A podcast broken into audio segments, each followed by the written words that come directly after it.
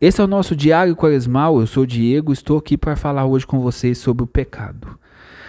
Se nós tivéssemos uma visão espiritual aguçada, nós veríamos o mal que o pecado causa para nossa alma.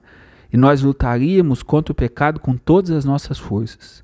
Mas como a gente não tem essa visão espiritual que os santos tinham, a gente trata o pecado de maneira relativa e acaba perdendo a maior de todas as graças, que é a amizade com Deus. Quando eu peco, eu me torno inimigo de Deus. Quando eu peco, eu viro as costas para Deus.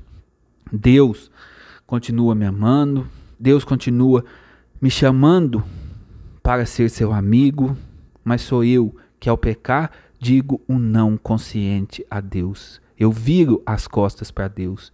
E este pecado que se instaura na nossa alma gera em nós a morte.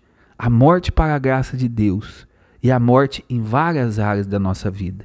Por exemplo, eu já presenciei situações de família destruída, filhos que sofrem, casal ali, pai e mãe também sofrendo por conta de um adultério.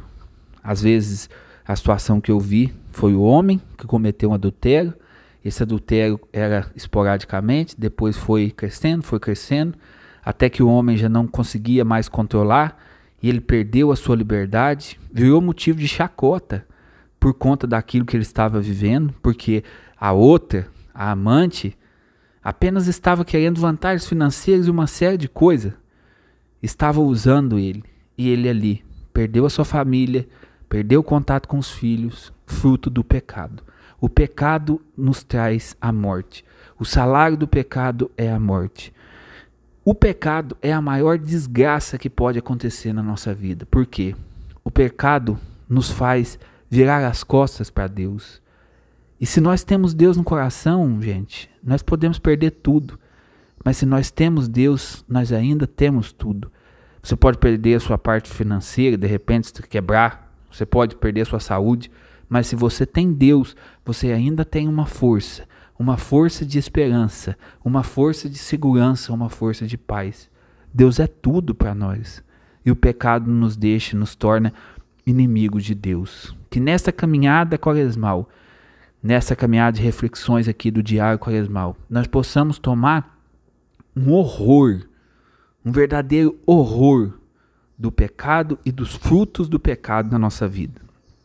Que nós possamos nos desvencilhar do pecado, cortar os laços com o pecado, lutar com todas as nossas forças, vigiando, orando, fazendo penitência para que a gente rompa com o pecado na nossa vida. Você que está acompanhando essa reflexão, você possa dizer de coração: Eu não quero mais pecar.